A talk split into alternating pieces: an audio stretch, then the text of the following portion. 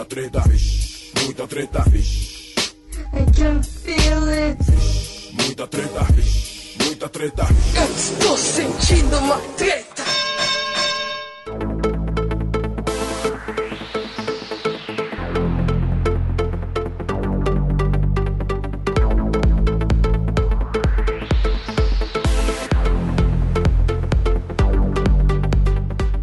Salve, salve, rapaziada! Salve, salve, moçada! Vocês, meus queridos, meus amados ouvintes do Treta Talks, o podcast oficial do treta.com.br. Aqui quem tá falando é o Ivo Neumann e hoje eu tô com o meu amigo Gus Fune. Salve, salve, Gustavo Fune, como é que tá, meu querido? Tudo certo aí, vou aí contigo. Rapaz, eu não tô, tô emocionado aqui, não tô acreditando que a gente tá conseguindo finalmente gravar esse episódio, cara. Porra. Tem- Bom, você tá falando de onde, Gus? Tá em Brasília, né? Hoje eu tô em Brasília. Eu tô aqui no meu, meu cafufo, me chama de puxadinho, porque estão reformando o prédio, aí tamparam todas as janelas com tapume. Parece que eu tô tipo num, num cativeiro. Olha, tá no clima então, né? Teve golpe aí na democracia, você tá preso num cativeiro, as- suas liberdades tolhidas e na capital do país. Se tiver ouvindo aí barulho de tanque, de explosões, você avisa pra gente pelo Twitter, por favor. Porra, isso a gente não ouve não, mas no dia que rolou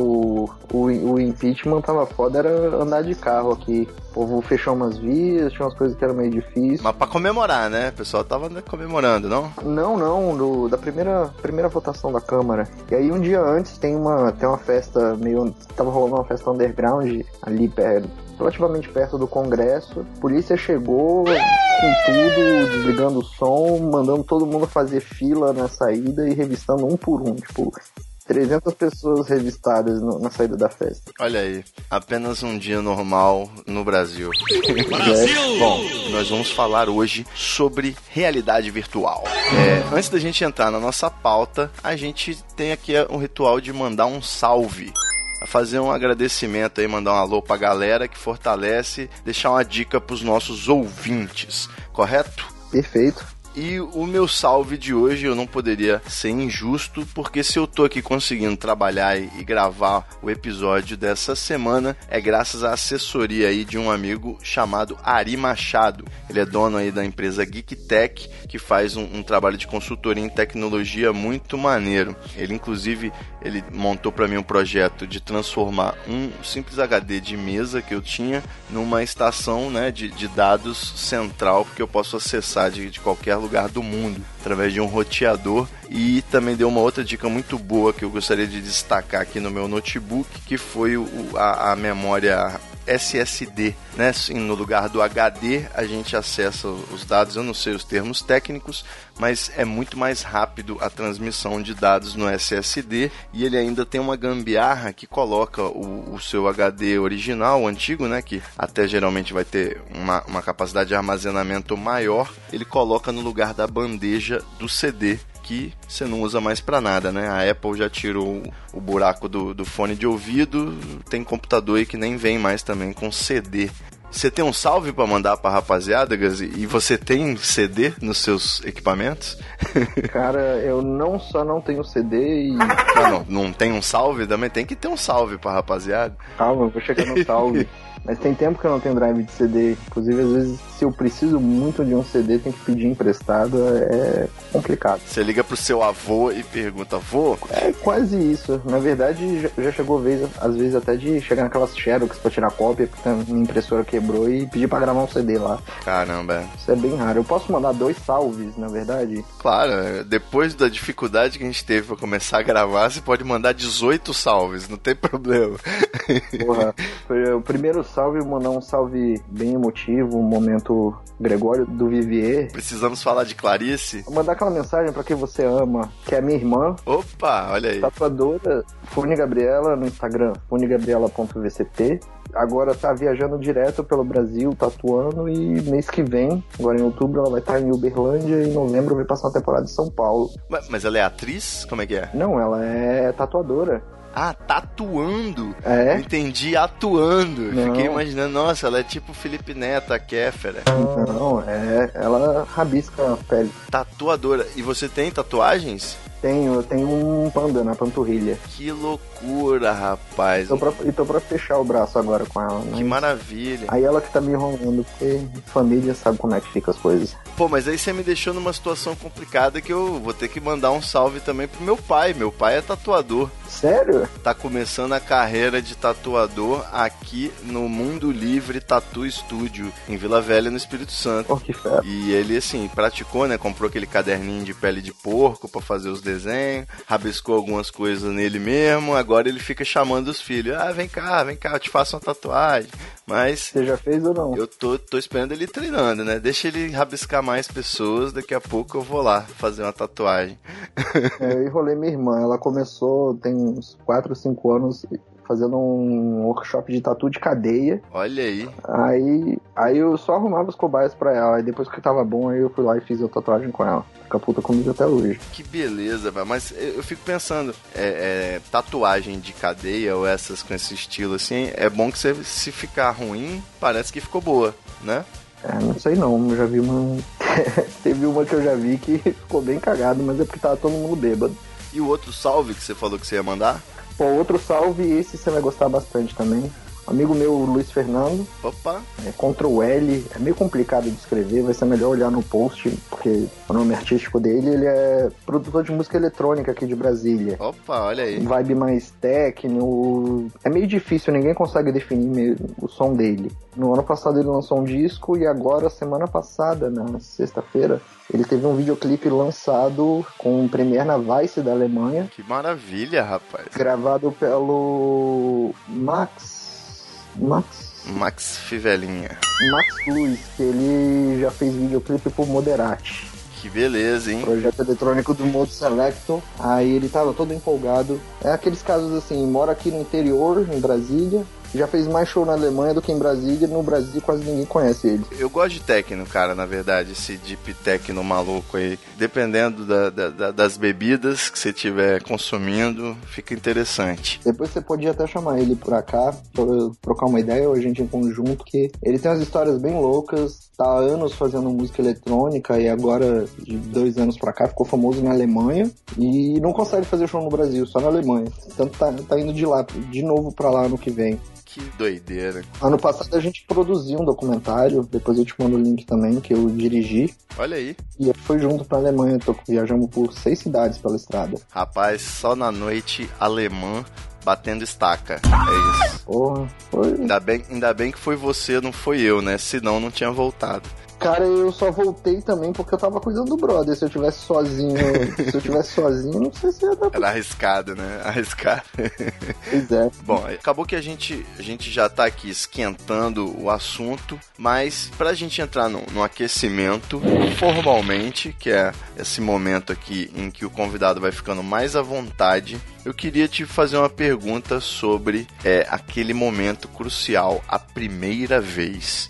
Como foi, meu querido Gustavo Fune, o seu primeiro contato com tecnologia? Porra. Quando foi que você percebeu assim, olha aí, hein, não estamos sozinhos? Cara, tecnologia, ainda mais computador, é desde que eu me entendo por gente. Desde muito pequeno, é, meu pai sempre foi muito ligado à tecnologia. Tanto que durante a minha infância, até quase na minha adolescência, ele também fazia freela de programação. Olha aí, rapaz, você aprendeu em casa então. Aprendi em casa observando. Muito da facilidade que eu tenho foi de ter contato desde cedo. Então, sei lá, 3, 4 anos de idade, já lembro de ter computador em casa, 286, 386, e saber mexer, abrir o Windows, É. instalar as coisas. Essa, essa figura do computador como uma ferramenta de trabalho, ela foi muito forte, né? Também tinha um, um tio que ele comprou convicto de que ele iria escrever através daquela com aquela ferramenta o seu primeiro livro, que seria um dicionário, mas seria um dicionário de palavras cruzadas. e aí você pergunta, como é um dicionário de palavras cruzadas? Eu também que, quis entender e ele explicou simplesmente que é por ordem alfabética do significado e não do termo. Que loucura. Faz sentido? É claro que não. Porque como que você vai saber se você tá começando o significado dizendo aquilo que designa ou dizendo o ato de, né? Então não faz sentido nenhum. Mas meu, um abraço aí pro meu tio Paulo, uma figura.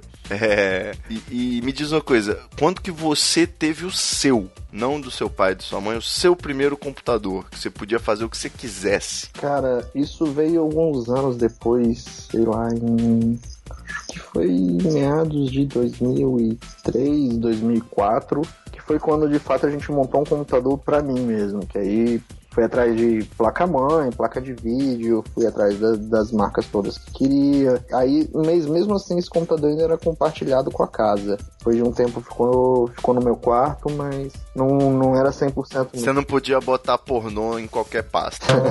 Nem nessa época era até difícil achar, né? Era o que? JPG, né? JPEG. Não, não, e muito trampo. Você, você for abrir um pornô, instala um monte de é DOM no seu computador, você clica o botão direito, aí Free Rentais, clica aqui, é, porn, tipo, é, melhor não abrir pornô. É, você, você é um privilegiado, apesar de que também família tinha computadores, mas o meu computador mesmo foi tipo, eu herdei de uma prima que ela tinha mais dinheiro e só que ela tinha tipo 6 anos, sabe? Eu já devia ter uns 15 e eu herdei um computador cheio de adesivo da Barbie, do Pônei, da Disney e aí eu arranquei todos os adesivos, obviamente, só que eu não sabia nem que existia aquilo, cara. Era um monitor vinha com o gabinete junto, colado. Uhum. E ele não tinha nem drive de CD, era da época do disquete ainda e era feito para a internet já. Então ele, foco dele era no modem, você ligava no, no seu telefone após a meia-noite, conectava e navegava ali. Eu inclusive acho que o navegador era o Netscape. Ah, tô ligado. O navegador que, que rolava lá. Cara, não tenho nenhuma nostalgia disso, não. Acho que ele tinha, o HD dele era de 700 megabytes. Isso eu lembro porque é menor do que um CD, né? Antes de entrar na próxima pergunta, mais uma, mais uma coisa massa, é, curiosidade. Uma das coisas que eu lembro no começo do meu contato com computadores foi que eu cheguei a pegar a época do BBS. BBS? Uhum. Era o precursor da internet. Imagina que hoje a internet você digita Google, Facebook, você entra direto no site, você tem tudo, você navega enquanto você está conectado. BBS era tudo descentralizado. Então, você entrar num, num site, um chat, qualquer lugar que tivesse download de jogo, você tinha que. Você tinha que saber o endereço do IP. Não, não é nem endereço do, de IP, o número de telefone. Ah, você tinha que ligar pro computador. Você ligava direto lá, você entrava, ia ter uma mensagem e era toda interface de texto. Que beleza. Tinha empresas profissionais grandes que eles aceitavam 300, 400 ligações de uma vez, entrava lá. Eu lembro que era, era quando, sei lá, queria um jogo novo, alguma coisa assim, meu pai ia procurar se tinha, tinha lançado alguma coisa nesse BBS, que aí eles lançavam os jogos, tinha sempre o primeiro capítulo de graça e depois tinha as telas. Compre, mande uma carta com, com cheque de 10, 15 dólares pra tal endereço, você compra. Já, e hoje em dia não é muito diferente, né? É, só que na época você tinha que mandar pelo correio para chegar um disquete na sua casa. É, retiro o que disse, era bem diferente, sim. eu lembro que eu, eu zerei vários jogos, jogos assim, os primeiros que eu joguei, tudo via assim do BBS, que era Duke Nukem, Wolfenstein, Doom, Prince of Persia. Prince of Persia, tudo chegava aqui por isso. É, você acabou, você acabou furando aí o, o queimando a largada da, da pergunta que eu ia fazer para você, que é como você se sentiu na primeira vez que você acessou a internet. Pô, cara, eu me senti bem perdido. Eu lembro assim, me marcou que no comecinho, comecinho, só tinha o site da Turma da Mônica e o UOL, né? Basicamente. Quando eu peguei foi, sei lá, 95, 96, não sei direito, mas foi quando chegou a versão do Windows 95 Aham. E aí ele vinha com aquela barra de canais. Cara, isso aí eu não lembro não. Pô, era um, era um negócio que tinha do lado. Eu vou ver se acha um print pra você botar no post, que é muito bom. que era os canais que tinham de internet na época. Porque era muito difícil e a galera tinha muita dificuldade de usar porque você tinha que memorizar Os endereços, né? http dois pontos barra barra o endereço. Era muito ridículo porque os apresentadores da Globo falavam, né? Uhum. Todo o programa tinha http dois pontos, blá blá blá blá blá blá, blá meia hora depois, fantástico.com. Era bem isso. E aí, e aí tinha os canais prontos, então eu só navegava por esses canais que vinham. É, tinha o UOL, já existia na época, tinha o ZAS, que era, virou Terra. Zaz, grande Zaz. Eu acho que eu cheguei a ter um e-mail Zaz. Tinha mais uns outros canais, um outro site que conhecia, e o principal era um de jogos que eu entrava, que ele tinha vários jogos para download de demonstração. Então às vezes você chegava lá, botava o download e fazia isso. Só alegria, né? E mesmo assim tinha que ser depois de meia-noite, porque por causa do pulso do telefone, porque ficava caro e todas as tretas envolvidas. Olha só, com toda essa nostalgia nossa aqui em informática, eu, na verdade, agora vou te colocar naquela famosa fogueira. É o momento aqui no Treta Talks em que o convidado fica contra a parede e não pode ter marmelada, sacou? Não tem é, acordo nacional igual no nosso congresso. Você vai ter que decidir Uhum. PlayStation ou Xbox. Eu já tive os dois em paralelo, o Xbox na época do 360 e o PlayStation 3. Vendi o Xbox, fiquei só no Play e hoje eu estou feliz só com o Play 4 e o Wii, Wii U.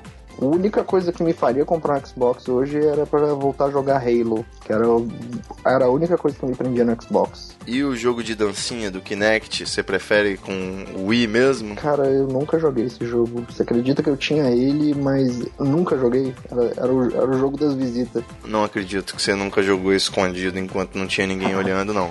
É porque você nunca me viu dançando, cara. É, você- Mas me explica, me explica de verdade. O, o PlayStation hoje ele resolve tudo, você não, não tem necessidade nenhuma de ter o Xbox. Eu assim ouvia falar que as vantagens do Xbox eram principalmente o, o hardware, né? Uhum. Ele era superior, não é isso? Ele é superior. Cara, no final das contas, eu acho que é tudo a mesma coisa. Tem, tem jogos que vão ficar melhor no Play 4, tem jogos que vão ficar no- melhor no Xbox. No final das contas, depende de como é programado para cada plataforma, ele aproveita melhor. Mas, no final das contas, é, é tão imperceptível a diferença que você ficar, você ficar escolhendo um ou outro só por causa de, de gráfico ou performance é ficar, co- é ficar indo atrás de um negócio que não vai mudar em nada a sua vida. Então escolher um Xbox, um Play, um, um Play 4, depende do- dos jogos exclusivos que você quer jogar. E se você faz questão de um Kinect ou questão de aquele negócio que parece tipo um vidro de shampoo que tem no, Play, no PlayStation.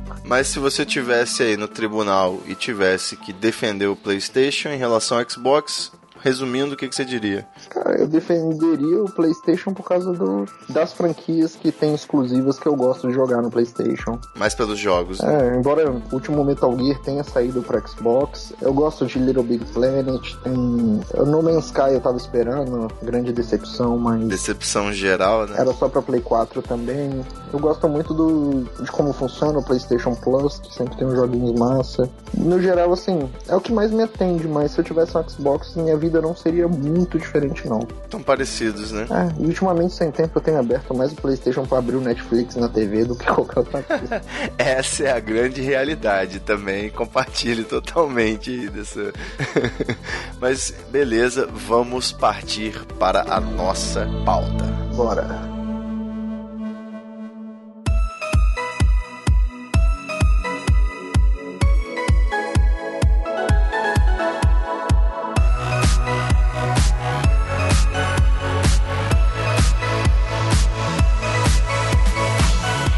Beleza pura, meus queridos ouvintes, meu amigo Gus Fune, é a realidade virtual. Ela me parece uma das melhores possibilidades para o apocalipse, né? Mais fácil do que um vírus que transforma cadáveres em, em seres é, que se arrastam e querem comer cérebros. Eu acho que a possibilidade das pessoas simplesmente decidirem entrar numa realidade virtual e não sair é muito mais plausível. Você já parou para pensar nisso? Eu tenho opiniões diversas nisso ainda. Por que, que você acha?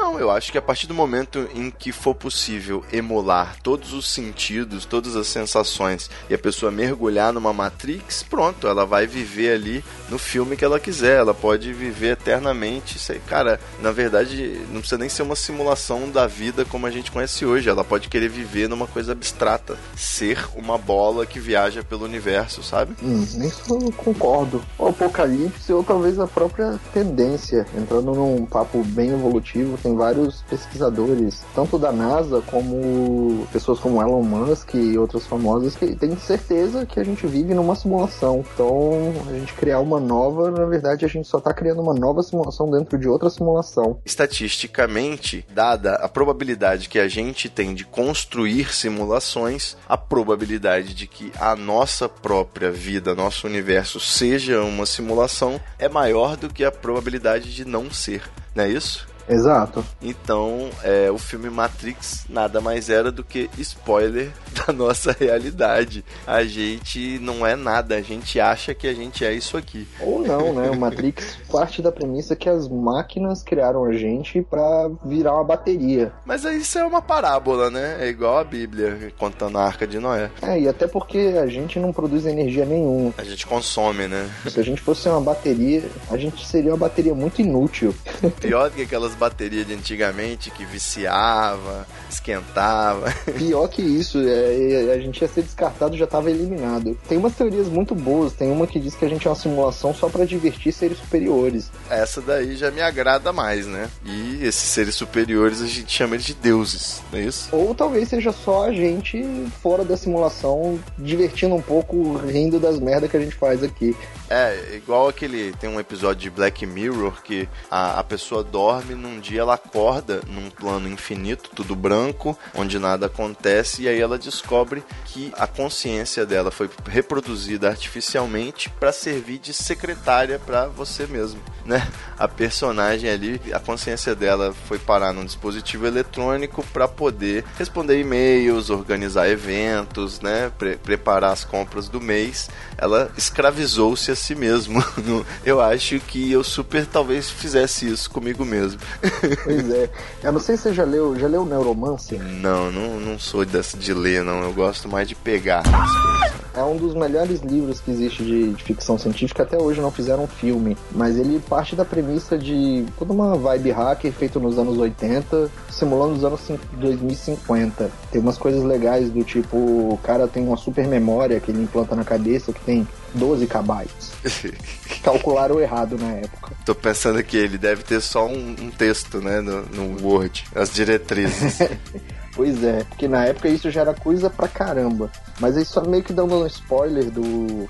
Dando spoiler sem estragar a história. Na verdade é mais legal até de ler depois. Com certeza. Mas o Neuromancer, uma das premissas é que a máquina ganha inteligência própria, como se tivesse criado uma vida artificial, e ela começa a mexer com o nosso mundo. E aí depois nos outros livros, isso meio que foge da história, porque as máquinas, a máquina, depois que ela entendeu tudo e entendeu o nosso, nosso mundo, ela meio que enche o saco da gente. A única coisa que ela faz da vida é ficar procurando vida fora do planeta e tentar descobrir se existe vida fora da simulação. Que é basicamente o que a gente faz, né? É. Ou seja, somos todos iguais. Eu, eu vejo aí que em breve, já falei, nós vamos enfrentar esse dilema de saber se nós vamos ter piedade das máquinas ou não, a partir do momento que elas forem inteligências artificiais, porque vai ser meio complicado distinguir isso aí. Podemos desligar uma pessoa, uma pessoa que não é uma pessoa? Eu acho que o problema nem vai ser esse. Eu acho que o problema, a gente nem vai entrar nisso nos próximos 30 anos, porque acho que o problema vai ser entre a gente. Ah, sim, ainda temos muita coisa para resolver, né? Tinha um artigo muito bom também desses dias falando sobre a evolução da tecnologia e o acesso a ela. Da maneira que as coisas estão evoluindo de acesso à informação e, e como talvez a gente chegue já já na tal da singularidade e, e conhecimento quase infinito e a coisa crescendo no modo exponencial. O que, que é singularidade? Explica pra gente. Singularidade é um ponto que a gente chega na evolução da tecnologia em que basicamente tudo que a gente fez de máquina, elas começam a produzir de resultado intelectual mais do que toda a humanidade junto. Entendi. A nossa obra vai nos superar. É, seria do tipo você, a partir desse momento, toda a produção artificial, tecnológica e humana supera tudo que a gente tinha de humano do dia anterior. E aí a coisa começa a subir de forma exponencial. É o nirvana do progresso. É, eu, talvez eu tenha falado um pouco de besteira porque existem algumas interpretações, alguns detalhes. Nada que um link adicional aí não complemente. Sim, inclusive citando o Ray Kurzweil, que é o pai da singularidade. Mas basicamente eles preveem que lá para 2045, 2030 a gente vai atingir esse nível. Vou estar velho demais para me preocupar com isso. Vou estar falando assim, nossa, era muito legal naquela época do WhatsApp. E aí tem algumas análises legais que têm saído recente, tipo, legais assim para você pensar de que quando mais próximo a gente estiver lá para 2030, talvez a parcela mais rica da população esteja até mil vezes mais à frente, mais à frente em acesso a conhecimento, que é a parte mais uma, sem acesso, a parte mais pobre, e que talvez a gente comece a criar um abismo tão grande entre classes sociais que isso, isso possa virar um outro problema mais para frente. Sem entrar em socialismo nem nada, mas aqui. Você tá dizendo coisas do tipo implantar ideias na cabeça de um, uma classe intelectualmente privilegiada conseguir implantar ideias que beneficiam a elas, do tipo flexibilização dos direitos trabalhistas? É, co começa por aí. Começa assim, né? Com propaganda.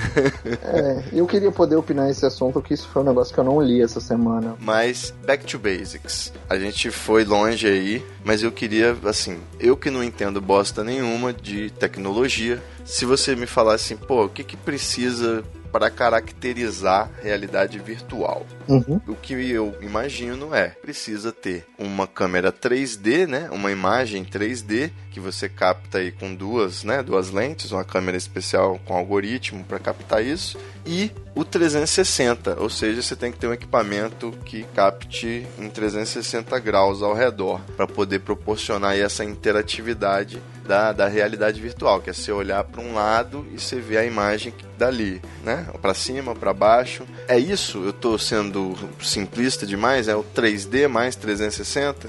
Cara, isso é uma forma de ver a realidade virtual. Na verdade, o próprio conceito de realidade virtual é um dispositivo que cria para você uma ilusão convincente de que você está dentro de, da realidade, mesmo que ela não seja real. Mas isso é filmado ou hoje só tem reproduzido em computador?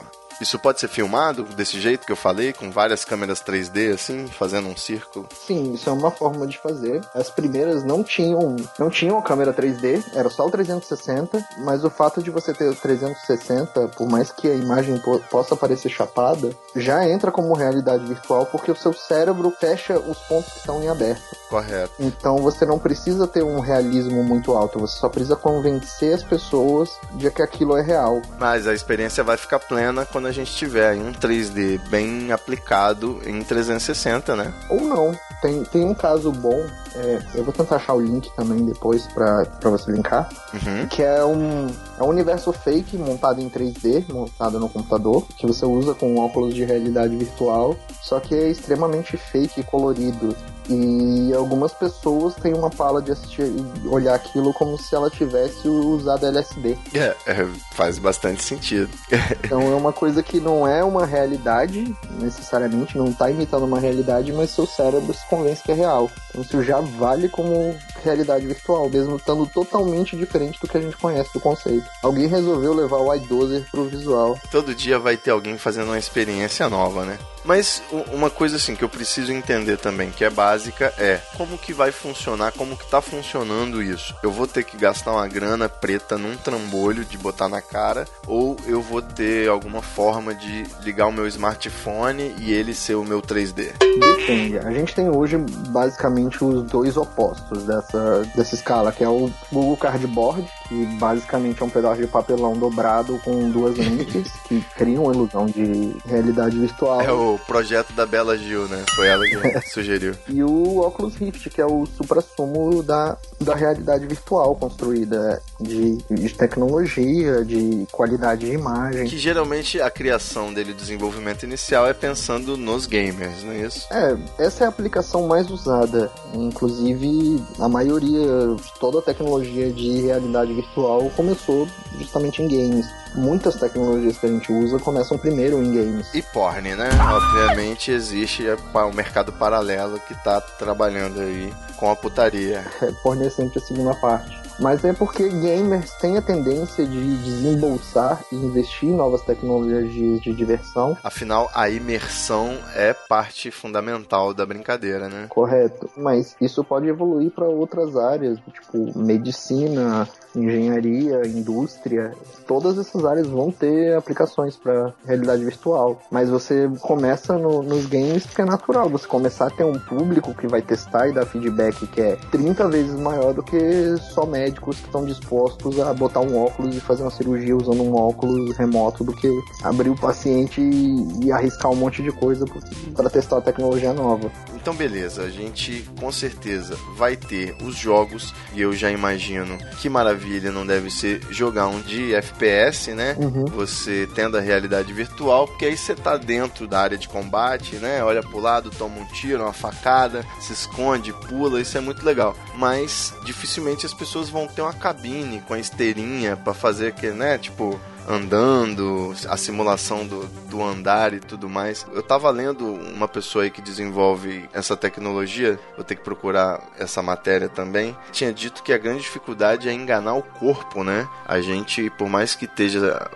a realidade virtual fazendo a gente voar, o corpo sabe que a gente tá paradinho lá no mesmo lugar. É. A não ser que a pessoa tenha labirintite. É, não, mas tem também casos bacanas. Lembrei de dois casos legais. Primeira vez que eu, que eu testei o óculos Rift foi numa, foi numa feira de games nos Estados Unidos. Certo. Que eu tava, que eu tava cobrindo uma feira de desenvolvimento pro, pro Tecnoblog. Olha aí. E eu cheguei lá no, no stand do óculos e tava uma fila gigantesca. E aí eu perguntei, falei, pô, só imprensa e tudo, tem como testar? E aí o assessor, cara, não, não tem, a gente só tá fechado para desenvolvedor, a gente só vai abrir pra imprensa na E3. Aí você falou, pô, mas eu também sou desenvolvedor. é, foi quase isso. Aí na hora chegou um, chegou um cara assim, tipo, 20, 21 anos, tava com a camisa surrada e chinelo de dedo, tipo uma Havaianas. Entendo, é meu dia a dia. É, aí ele chegou assim, no meio da feira também, pô, uma feira profissional, tá todo mundo pelo menos camiseta e calça jeans. Ele chegou, pô, qual o problema aí? Eu, ah, não, queria testar, jornalista, vim do Brasil e tudo, a gente não teve acesso a essa tecnologia lá antes, queria testar ele. Ah, não, cara, faz o seguinte, pô, aqui é meu e-mail, me manda um e-mail, eu vou falar com o assessor de imprensa, ele te libera pra você vir amanhã no horário. Beleza, eu fiquei bolado.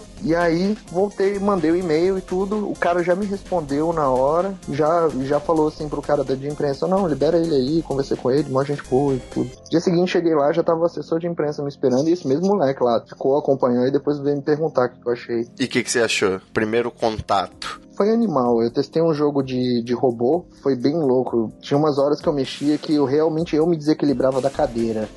Jogando sentado num, num, jogo de robô é, é bem imersivo, porque a, a, vibe do jogo é você ficar sentado. Eu fico pensando, né? A gente entrava totalmente nas imersão do, do Enduro, do River Raid, do Pitfall. Como é que a gente, né? Qualquer tecnologia nova aí de, de realidade virtual, você tiver distraído, você nem, nem percebeu que você não tá ali, né, jogando o negócio. Pois é. Mas aí, fechando, fechando a história, coisa louca. Depois eu descobri que o, o, o moleque que tava de, de chinelo e conversando comigo era o Palmer Luck, criador do óculos Rift beleza. Vendeu, vendeu por milhões pro Facebook semanas depois, a empresa. E o bicho tava lá simplão, conversando com a galera, falando: Não, vem cá, vem aí, me diz o que, que você achou. Gostou mesmo? É uma bosta, não? É, qualquer um pode especular sobre essas, esse futuro das tecnologias, mas a partir do momento que Facebook anuncia que vai investir em realidade virtual e o Google tá aí também com seus projetos e suas propostas,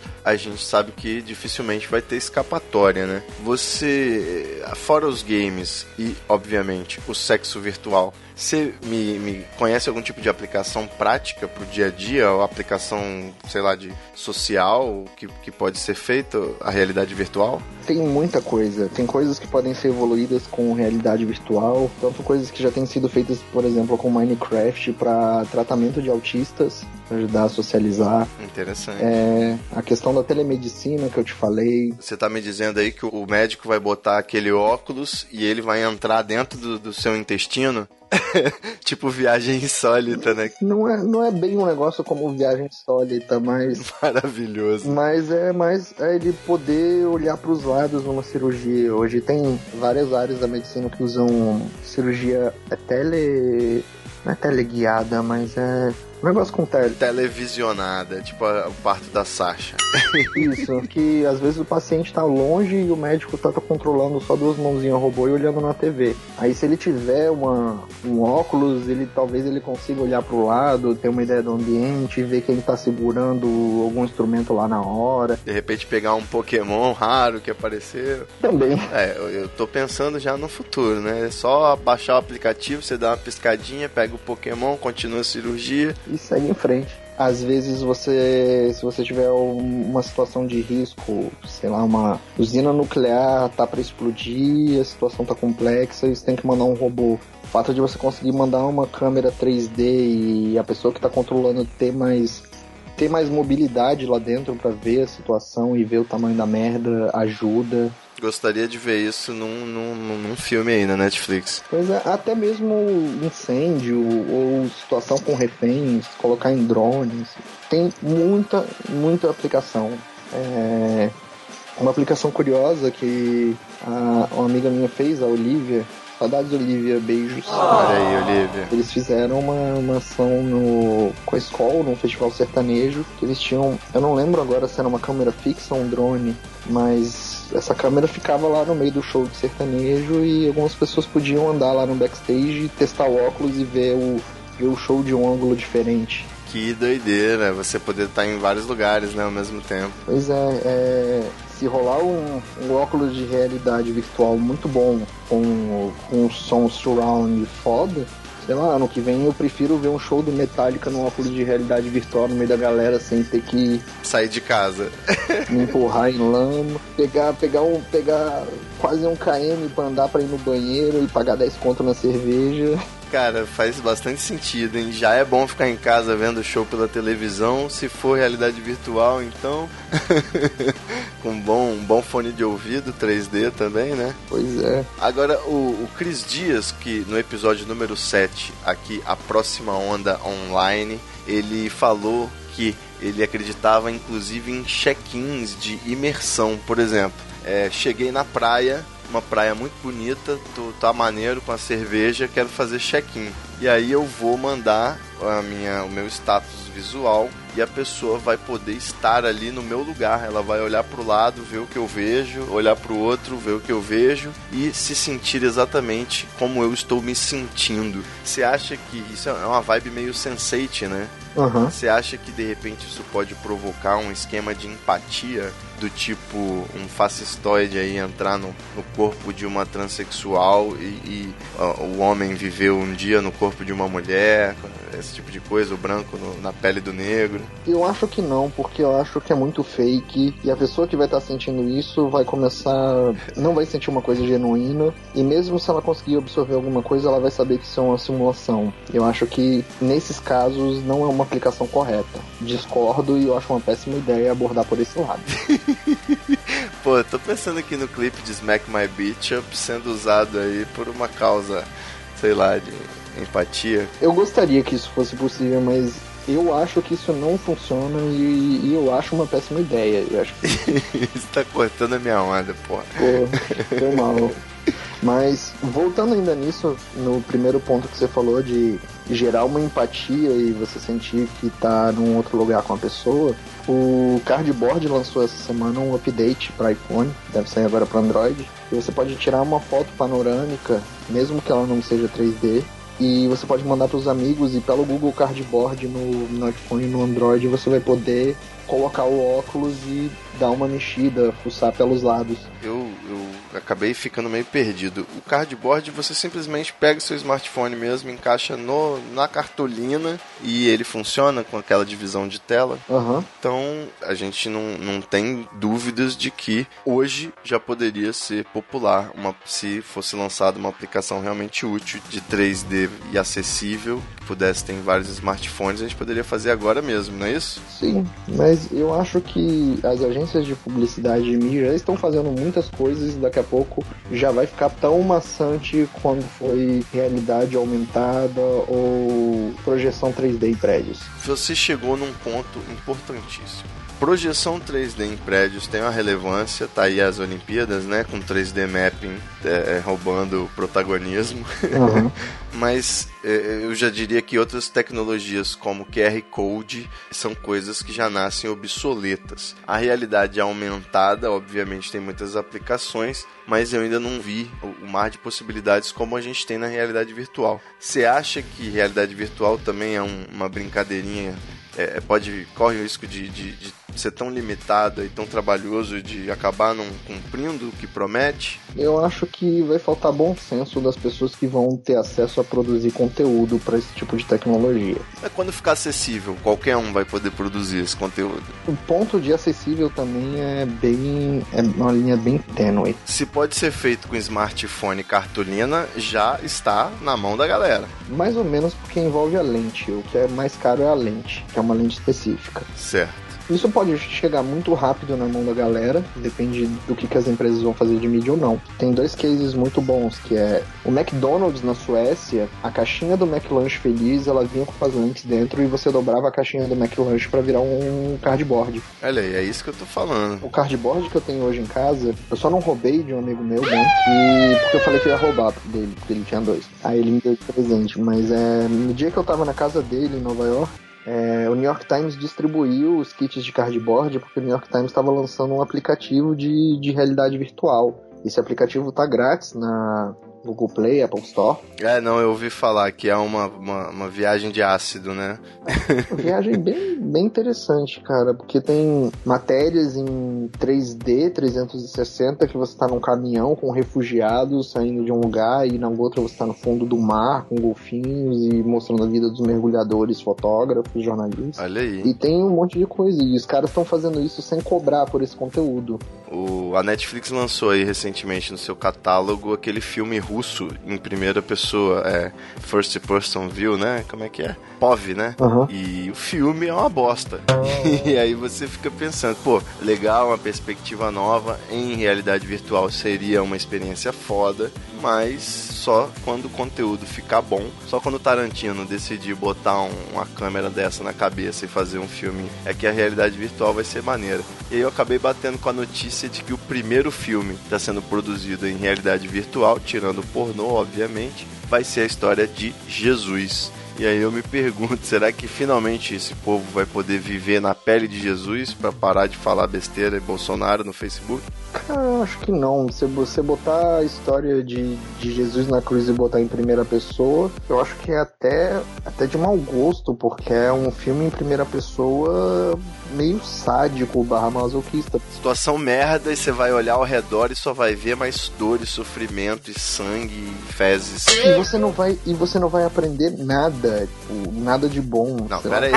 Você tá dizendo que a Bíblia não ensina nada de bom? Aí, pera aí. Não, eu tô dizendo que você vai pegar um trecho da Bíblia que ele não tá ensinando nada, você só tá mostrando uma parte da história como decorreu. Se eu sou uma pessoa muito religiosa e eu posso botar um óculos e de repente eu vou ser transportado pro Monte Sinai, não sei, vou partilhar o pão aí com Jesus, tipo, vou sentir o ventinho da Galileia batendo no- atrás da orelha. Uhum. Você vai dizer que e de repente vou ter uma experiência aí religiosa, vou viver uma passagem da Bíblia imersivamente. Você vai dizer que isso não pode ser educativo? Foi mal. Eu que me confundi aqui, eu achei que era só, tipo, a parte da Via Cruz. É, não, é, é- é realmente a parte de ser chicoteado só, né? O foco é meio, meio masoquista. Mas a experiência como um todo, né? Pode ser engrandecedora. Pode ser bem legal. Na verdade, tem muitas coisas bacanas que as pessoas podem tirar, te ver da realidade. Eu mesmo, eu assistiria esse filme, eu ia gostar de ver. Vai ia pular a parte da Via Cruz. Provavelmente. Já basta o Mel Gibson na Paixão de Cristo, né? Já deu. Chega. Não sei se esse filme foi obrigado a ver no colégio. que merda. É, gente- isso aí é um, um bom episódio de podcast. Filmes que a gente é obrigado a ver no colégio. Estudava em colégio católico.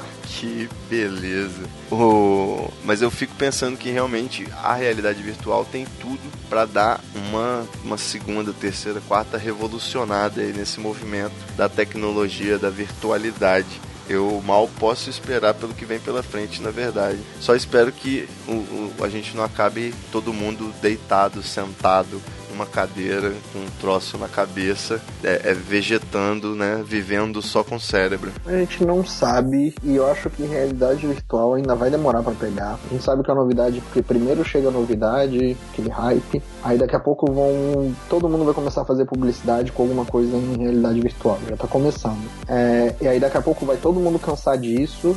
E aí vai levar um tempo até acharem a forma bacana de fazer isso, uma forma legal de trabalhar e evoluir isso. Isso foi com realidade aumentada, vídeo Pokémon GO, Geolocalização, geolocalização, Waze, gamification, que eu acho um termo horrível, mas ainda muito mal explorado, realmente. até QR Code, QR Code é uma tecnologia animal e a gente só menospreza ela porque está sendo usado do jeito errado.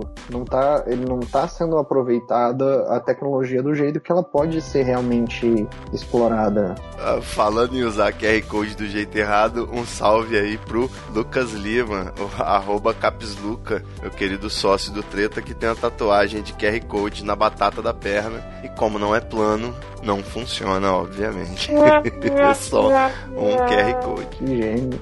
Gênio, gênio, gênio. Eu Mas fiz tatuagem com a minha irmã, ela ia avisar pra fazer na nuca, pelo menos menor. é não, um lugar que seja plano, né? Pois é, tem um cliente nosso da Epic, né, não posso falar muito de detalhes, mas a gente está trabalhando num projeto e que esse projeto envolve, uma das partes envolve indústrias e a pessoa tem que chegar e tipo, verificar máquinas. E a melhor forma que a gente achou, em vez de você botar um código e você ter que procurar as coisas manualmente, se você taguear tudo com QR Codes, você talvez tenha uma, a forma mais eficiente de você conseguir abrir cada, cada cadastro e, e alterar o cadastro, colocar informações. É uma evolução do código de barras, né? Pois é, Claramente. e é mais fácil de implementar. Aqui tem um projeto aqui no Espírito Santo turístico também de pontos turísticos. Você chega e acessa informações sobre qualquer ponto turístico direto no QR Code, mas demora para você tirar o aplicativo da, da câmera de QR Code do seu celular, ainda mais se você tiver que baixar ele na hora. Até hoje, nem a Apple nem a Google botaram na câmera, se você ler um QR Code, abrir o link e você não tem que ficar baixando. Por que que não fizeram isso, né? O, o WhatsApp tá aí, adotou, pelo menos no WhatsApp Web, ele usa esse código e nem é o QR Code normal, né? É um padronizado, igual do Snapchat, não é isso? Na verdade é um QR Code. É porque o QR Code, se você eliminar até 30% dele, você ainda consegue ler os dados. Essas variações então são QR Codes também? Sim, se você, se você fizer agora um QR Code que linka pro treta e você apagar os quadrados do meio e botar o logo do treta, ele vai ler ainda normal. Hum, interessante. Mas nesses casos eu ainda acho que é, é mau uso. Tem como, tem como melhorar as coisas. É só descobrir. Talvez isso esteja à frente no nosso tempo. E a gente vai precisar estar ligado numa simulação para descobrir isso. Me diz uma coisa, Gus. Uhum. Quem quiser seguir você nas redes sociais e de repente encher o seu saco aí de fazer umas perguntas, qual o caminho? Em todas as redes sociais possíveis, você vai me achar como Gus Fune. Arroba GusFune. É, no Facebook você pode seguir, é, adicionar não, porque eu não, eu não adiciono as pessoas que eu não conheço, só é com Scrap. Nossa, que metido. E você conseguiu o seu GusFune no Snapchat? No, no Snapchat sim, mas eu não uso o Snapchat. Ainda não, não entendi. Acho que eu tô, acho que tô velho pra isso. Velho, essa é a resposta padrão mesmo. Twitter eu uso de vez em quando ainda. E a rede social que eu mais uso mesmo, que é onde eu publico textos, às vezes sites. Por hora não, não tem nada muito recente publicado, mas é o, o Medium. No Medium também tô lá como Gasfune, escrevendo texto sem, sem o compromisso de ter que fazer um blog ou um site pra mim. Ou ter que tentar encaixar no, na pauta do, do site de um brother ou outro. Você não tem medo de um Medium se apropriar do seu conteúdo ou apagar, ou qualquer coisa do tipo? Eu tenho backup do conteúdo. Muito Mas bem. no, no meu Medium é onde eu geralmente tenho postado essas discussões. Embora tenha poucos textos ainda, todos tiveram repercussão legal. E os que mais têm acesso hoje é basicamente é o de backup. Como eu explico toda a minha metodologia freak de backup, de medo de perder arquivo. Quem tem dois tem um, quem tem um não tem nenhum. Esse é o título? É quase isso. A outra é de Bitcoin também, que eu explico Bitcoin para quem não entende nada de programação ou como funciona a internet. Olha aí, que beleza. Você tem computadores aí hoje parados fazendo cálculos de Bitcoin? Hoje não, mas eu já, eu já dei umas fuçadas. Teve uma época, inclusive, eu tava, eu tava alugando o servidor cloud da Amazon antes deles mudarem e falarem que não podia, que você pagava o aluguel do servidor que você não tem, tinha que pagar no cartão de crédito no outro mês. Só que a eficiência deles era tão alta que ele se pagava e ainda dava uns bitcoins trocados. Pô, que beleza, hein? Isso que é sustentabilidade É, durou, virtual. durou menos de um mês. Aí eles mudaram as regras e falaram que não, não podia mais. É, não, senão não faria sentido, né? Ia ser igual a bateria humana, que não serve pra bosta nenhuma, só consome e não produz nada. Pois é, e a última é do Pokémon GO, que eu tentei desbancar alguns veículos que estavam falando que Pokémon GO estava sendo usado para espionar as pessoas pro governo. Você desmentiu? Tá bancando e-farsas? Basicamente isso. Posso jogar Pokémon GO tranquilo. Pode jogar tranquilo, mas no fim das contas a ideia toda é a minha vida, a sua vida, a vida de ninguém é tão interessante pro governo ficar espionando a gente. O pessoal já enjoou de Pokémon GO, o que, que o governo vai querer com a sua conta? vai evoluir sua IV. O dado mais relevante de Pokémon GO, que é o de localização, o governo não vai pedir uma ordem judicial pra Nintendo pra pegar isso. Ele já tem acesso pelas operadoras de Há muito tempo. Ele já tem o realidade virtual do planeta lá, né? Tipo o cérebro do professor Xavier. Tá o Obama sentado com óculos e tá aqui do nosso lado, igual o Sense8. Pois é. Inclusive, a gente pode até combinar de fazer um experimento que eu tô pra fazer há algum tempo. Eu tava assistindo um, um episódio da Vice, sabe, do programa de TV deles. Aham. É, eles estavam fazendo uma, uma investigação de que o governo britânico estava usando um, um Psycatcher é, nos protestos contra o governo. Eu não sei o que, que é isso, é uma droga nova? Infelizmente não. É uma forma de a polícia simular uma torre de telefonia. Ela pega seus dados, mensagens que você tá trocando, Puta merda, hein? para fazer um crossover com o banco de dados e saber quem que tá participando de protestos. Isso é pior que se infiltrar no Tinder, hein? Ah, se infiltrar no Tinder é, é coisa de novato. Fichinha. Aí o governo britânico tá fazendo isso. Eu dei uma pesquisada em algumas ferramentas, tô com, tô com coisas meio mais ou menos prontas aqui. Eu tava vendo ver se uma galera anima de aparecer nos protestos e só, ro- só rodar as ferramentas pra ver se tem alguma coisa rolando ou não. Só pra ver, será que o governo tá usando essa tecnologia ou não pra monitorar as pessoas? Entendi. Você desenvolveu a a forma de, de já mandar umas fotos de piroca pro celular da polícia, não? Não. Pode ser uma, uma forma de contra-atacar pirocas. A polícia só tá seguindo ordem. Tem que mandar as pirocas direto pra quem manda. É, né? A gente sempre mira abaixo nessa questão aí. Pois é.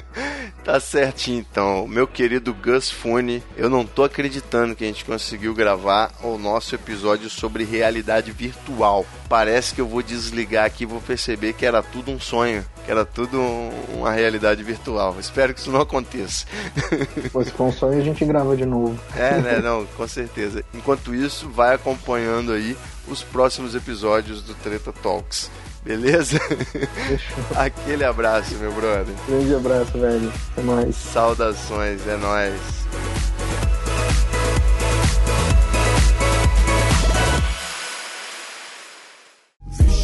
Muita treta, vixe, muita treta, I can feel it. muita treta, muita treta. Eu estou sentindo uma treta.